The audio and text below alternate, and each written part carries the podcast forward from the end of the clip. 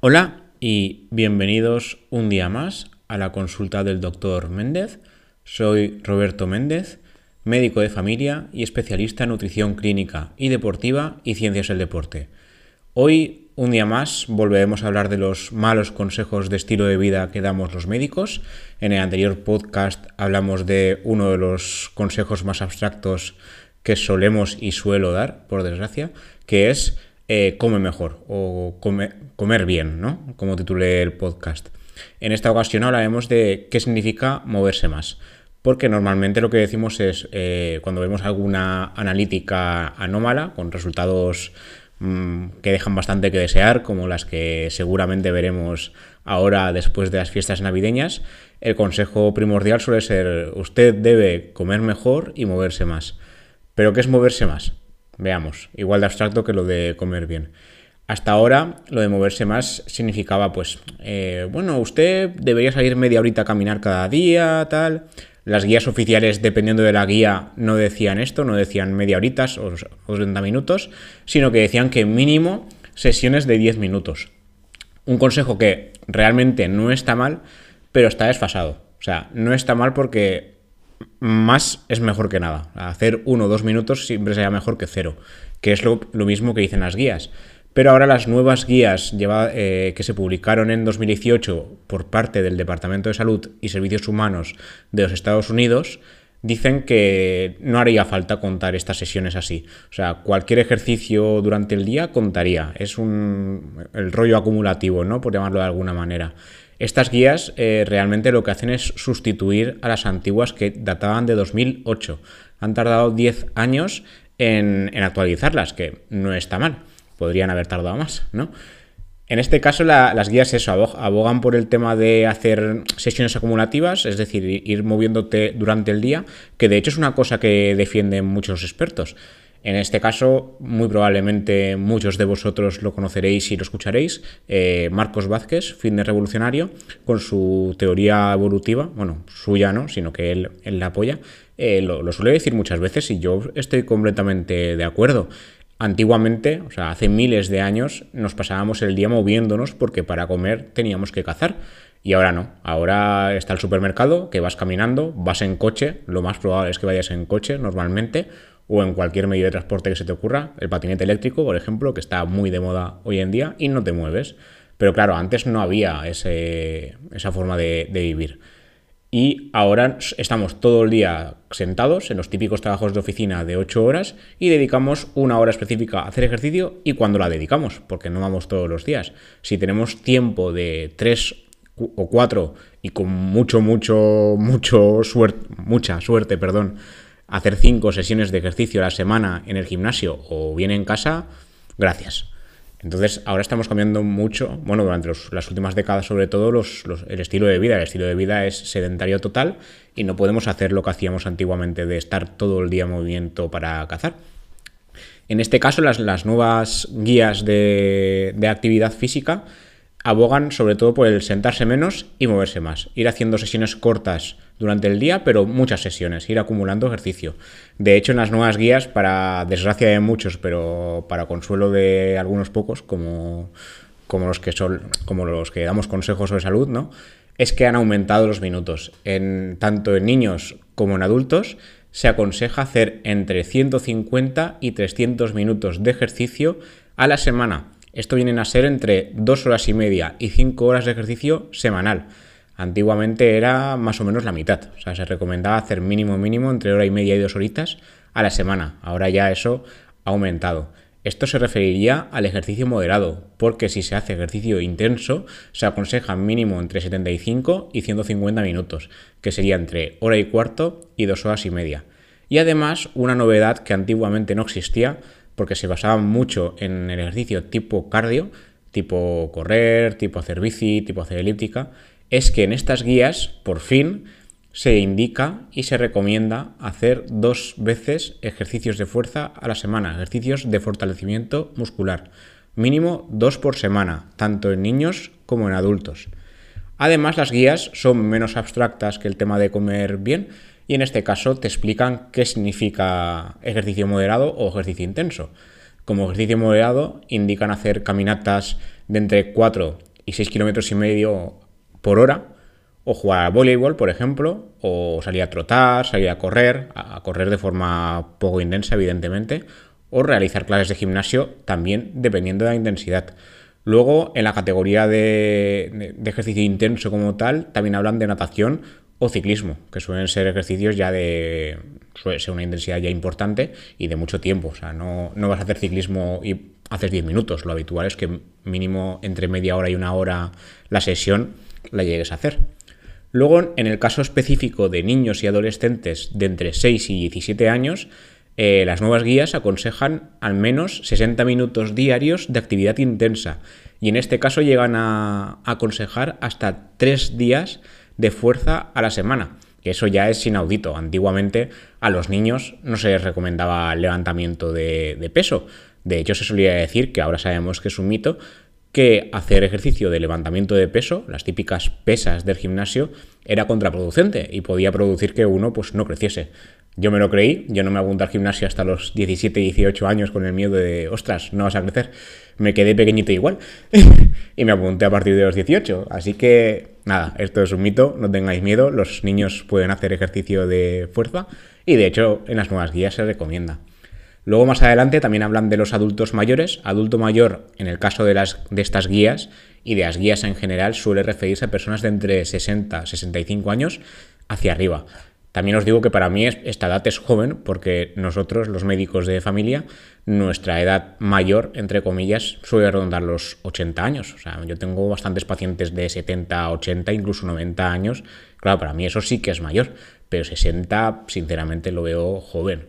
Pero bueno, en las guías, a partir de 60-65 se considera adulto mayor.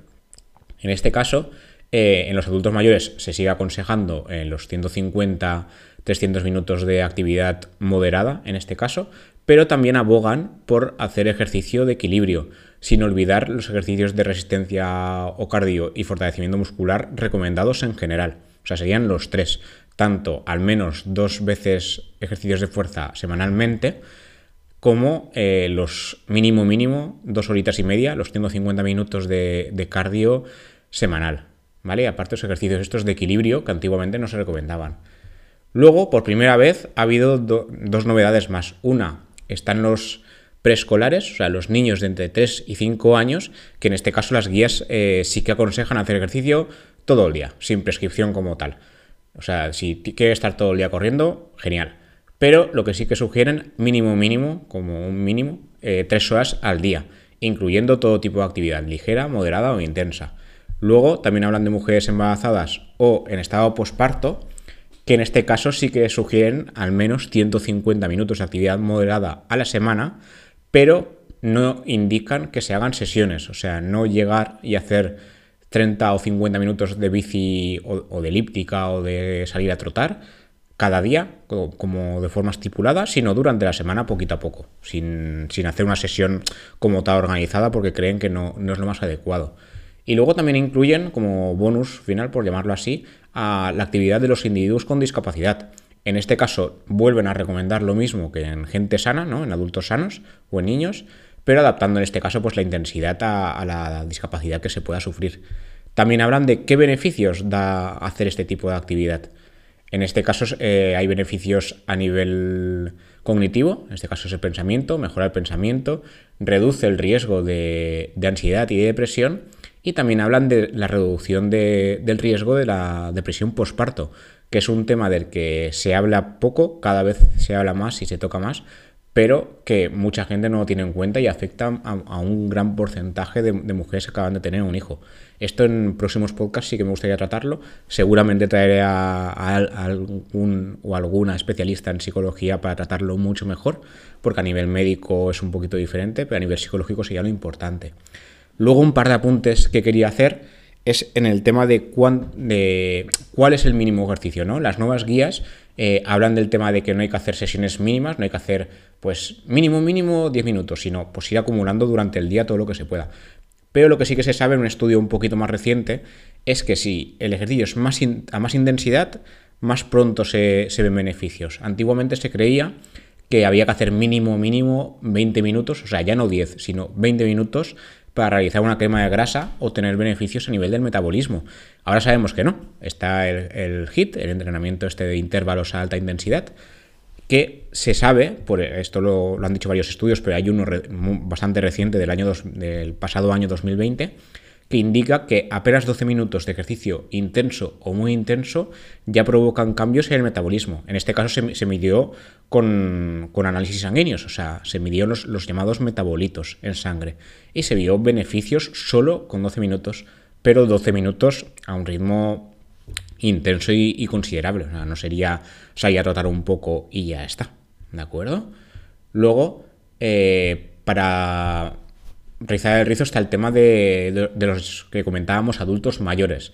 El tema es de, a partir de los 50, bueno, 50 no, porque ahí ya eso sí que no lo considero mayor. Y vuelvo a repetir que 60, 65 a mí me parece joven, pero bueno, en las guías indican que es alguien mayor, entre comillas. Pero el problema es que la gente que quiere empezar a hacer ejercicio a una edad más avanzada, por llamarlo así, o sea, no a los 20 ni a los 30 años, que suele ser más lo común y corriente, sino gente que dice, bueno, pues ahora a los 50 ya debería empezar a cuidarme. De hecho, en la consulta esto me ha pasado, que llegue el típico señor pues de 50, 50 y pocos años, que en su vida se ha cuidado y me pide la típica analítica de control a ver cómo va el motor, me suelen decir, no sé por qué hablan siempre de coches, pero la verdad es que lo, siempre dicen, vengo a pasarme la, ITV. Y yo, pues bueno, aquí estamos. Y, siempre te dicen eso, que les gustaría empezar a hacer ejercicio y tal, pero algunos incluso, no es lo común, pero sí que te confiesan que tienen miedo de, de, empezar de cero, porque claro, ya están mayores, tal, es más difícil perder peso, perder la típica barriguita. Esto es mentira, ¿vale? Un, ejercicio, un estudio reciente sobre el tema quiso comparar si realmente la pérdida de grasa o la ganancia muscular depende de la edad. En este caso se, vio si a partir de los 60 años es igual de fácil perder peso que cuando uno es joven y se vio que sí. O sea, el problema no es la edad. El problema es que a partir de los 40, ya no de los 60, ¿eh? a partir de los 40 años se sabe que ya empieza a haber artrosis dependiendo de, de la persona. Claro, si uno no se ha movido nunca, el movimiento, eh, las articulaciones están desgastadas, no están preparadas para hacer ejercicio, igual que si uno se ha empezado a mover antes. Yo, por ejemplo, empecé a hacer mi actividad en el gimnasio a partir de los 17 años. Hay gente que empezó antes. O sea, yo tengo amigos que empezaron con 14, con 15, porque no les preocupaba crecer, ya habían crecido, y a mí sí que me preocupaba, ¿no? Pero que quiero decir que el problema en este caso no es la edad como tal, sino cuándo se empezó. Entonces, claro, si uno llega a los 60 sin haberse movido nunca jamás y empieza de cero, le va a costar, pero le va a costar igual que alguien que empieza de cero a los 20, ¿vale? O sea, el tema de pérdida de grasa y ganancia muscular le va a costar exactamente lo mismo.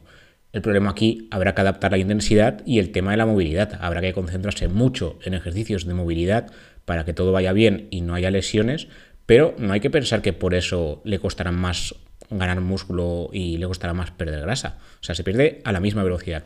De hecho, en este estudio se comprobó, se comprobó que la pérdida de grasa y la ganancia muscular era exactamente la misma en el grupo mayor de 60 años que en el grupo menor de 60. Igual, igual. Con el mismo tiempo de estudio se perdió el mismo peso y se ganó el, mismo nivel de masa muscular en los dos grupos. Lo que pasa también aquí está lo que se llama la, perspectiva geísta de, age, que es edad, ¿no? En inglés, que eh, psicológicamente una persona cuando ya llega a cierta edad, sin querer, piensa o se pone el mismo trabas, obstáculos mentales de que como ya estoy mayor, ya no, ya no estoy para estos trutes. Mentira, ¿vale? A cualquier edad se puede hacer cualquier tipo de ejercicio. Lo que no podemos es eh, matarnos a nivel de intensidad, ¿vale? Es igual que yo, por ejemplo, que me, suelen decir mucho, ¿podría salir a correr tal? Podría, lo que pasa es que no me motivo, ¿no? Pero claro, yo no puedo coger y decir, no, como soy joven, mm, puedo hacerme 5 kilómetros en media horita, aunque aunque sea la primera vez que lo hago, pues no. Yo, por ejemplo, intenté hacer 3 kilómetros. Recuerdo la última vez que lo intenté, creo que hice, intenté hacer 3 kilómetros. Me costó casi media hora y eché las tripas porque, claro, yo no estoy entrenado para, correr. Yo, yo levanto peso, pero no, no corro. Pues esto es lo mismo. O sea, si uno empieza a correr a los 60 años, tendrá que ir con cuidado, poquito a poquito, pero puede alcanzar el nivel enseguida. Lo que no puede alcanzar en, a, nivel de lo que es carrera, seguramente el nivel de, un chaval de 20 o 18 años, porque la velocidad con la edad sí que se pierde. Pero a nivel de pérdida de grasa y ganancia muscular, los estudios dicen que no hay ninguna diferencia, que no hay que pensar en la edad, ni hay que ponerse trabas eh, psicológicas, ni, ni físicas. Lo que hay que ir adaptando la intensidad y la movilidad poco a poco y sin más. Yo hace poco he leído algunos artículos en, otros periódicos, no quiero dar nombres por no ni dar publicidad buena ni mala, donde ponían que a partir de tal edad, en este caso ponía a partir de los 40, eh, no deberías hacer estos ejercicios. Y te ponían como ejemplo la sentadilla, el peso muerto y no me acuerdo cuál más eras. Pero esos dos me llamaban la atención. La sentadilla, que se supone que, es que puede provocar dolor en la espalda, es el mejor ejercicio de fortalecimiento muscular a nivel lumbar que existe. El problema es hacerlo bien. Si hacemos un peso muerto mal, eh, nos vamos, o sea, la espalda se va a morir ahí. Hay que mantener la espalda recta, hacer el peso que toca y muy poquito a poco y controlar muchísimo la técnica. A todo el mundo le cuesta, pero lo que no puede ser es que digas, no, como ya tengo 40 años, ya no estoy para estos dotes. Vamos a ver, un poquito de seriedad, por favor.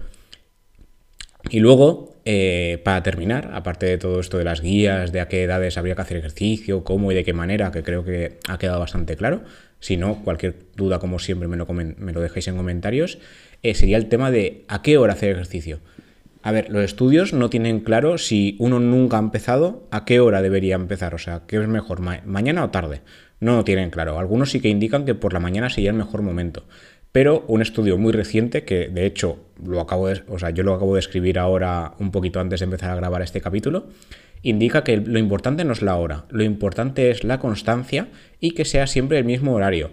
Si somos de mañanas, de hacer ejercicio por la mañana, ya sea correr, ir al gimnasio o el ejercicio que sea, hay que mantenerse siempre la misma hora porque entonces no tendremos que pensar en organizar la agenda para meter ahí en medio la, rutina o la horita que queremos dedicar a hacer ejercicio. Tiene que ser algo automático, tiene que entrar dentro de la agenda cotidiana, no tiene que ser una obligación, tiene que ser pues una actividad más del día. Entonces, si somos de mañana, vamos de mañana, si vamos de tarde, vamos de tarde. Yo, por ejemplo, soy de ir por la tarde al gimnasio, voy justo después de comer y me he dado cuenta de que si voy por la mañana, que es cuando muchos estudios recomiendan ir porque hay más fuerza, uno está más despierto, yo ahí pierdo, yo ahí levanto menos peso, estoy peor, me noto más cansado, pero por la tarde no, por la tarde voy, voy ligero y voy bien. Y a otras personas les pasará al revés. Entonces, en este caso, lo que recomienda el estudio en especial es eh, mantener siempre la misma hora, la que sea, si somos de mañana a mañana y si somos de tarde, tarde. Siempre igual, para mantener un horario y psicológicamente mantener un orden y sin más. Y esto era todo lo que os quería contar hoy. Quería ser un poquito más específico de lo que lo suelo ser en consulta.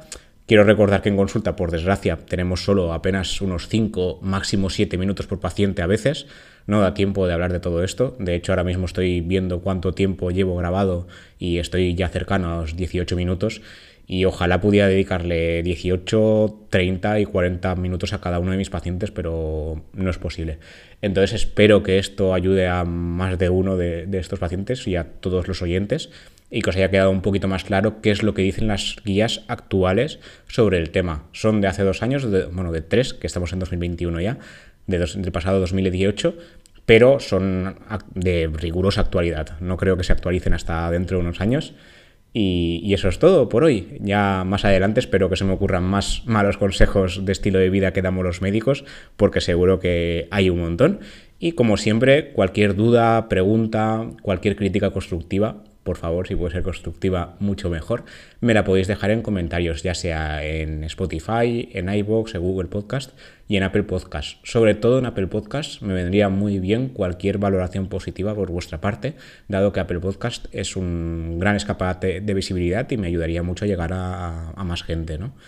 Y eso es todo por hoy. Nos vemos en el próximo episodio. Hasta la próxima.